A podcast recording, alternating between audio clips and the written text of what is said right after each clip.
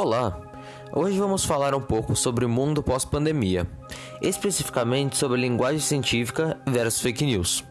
Eu sou Pedro Galache e nosso grupo é formado por Victoria, Ana Luísa, Fernanda e Enzo. Muito importante antes de iniciarmos esse podcast é saber o que é fake news. Em inglês significa notícias falsas são informações impostas à sociedade como notícias com conteúdo falso, usadas para benefício próprio ou sujar a imagem de alguém. Existem três tipos de fake news. A primeira é aquela que favorece o benefício próprio. A segunda é em prol da sociedade, pois poupa as pessoas da verdade criando uma ilusão falsa. A terceira é chamada de mentira azul, pois não beneficia a pessoa, mas agrada o grupo a qual aquela faz parte.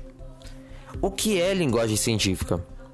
A linguagem científica é uma forma de linguagem caracterizada pela sua formalidade e o uso de símbolos e termos da ciência.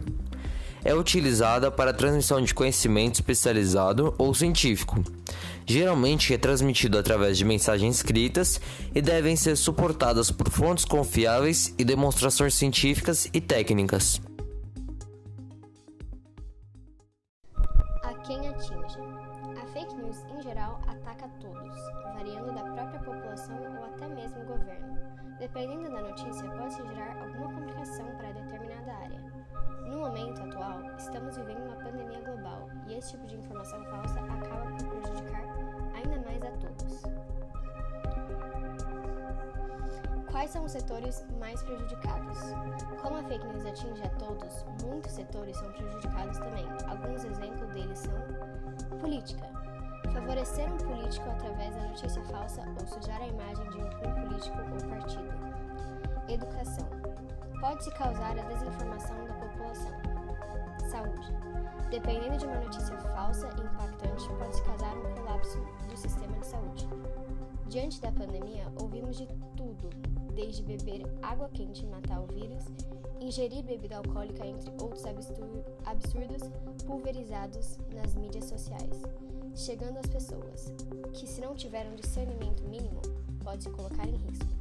Ou seja, todos os setores são prejudicados.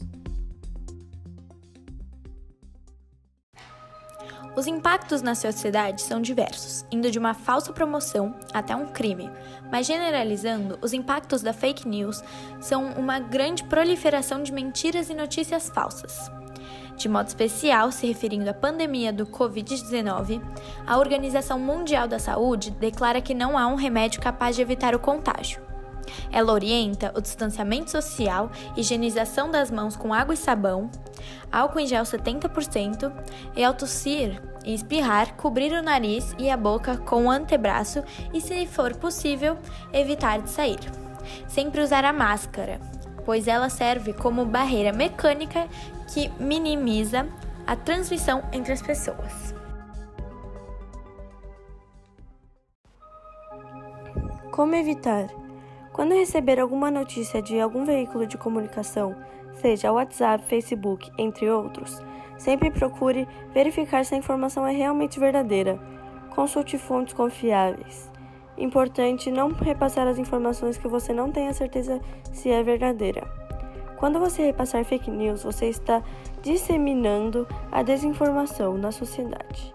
Então sempre verifique se a notícia é realmente verdadeira tudo que ouvimos ou lemos são verdade. Por conta disso, precisamos verificar as informações em lugares confiáveis e não compartilhar sem saber se é verdade, pois podemos cometer um crime dizimando informações que podemos verdadeiramente prejudicar muitas pessoas. As informações que tiramos por, por sites, se websites, Minas Faz Ciência, Brasil.eupaia, Mundo Educação, Correio Brasiliense, A Critica, Maestro Virtuale, Grupo Mídia, Notícias UOL e Âmbito Jurídico.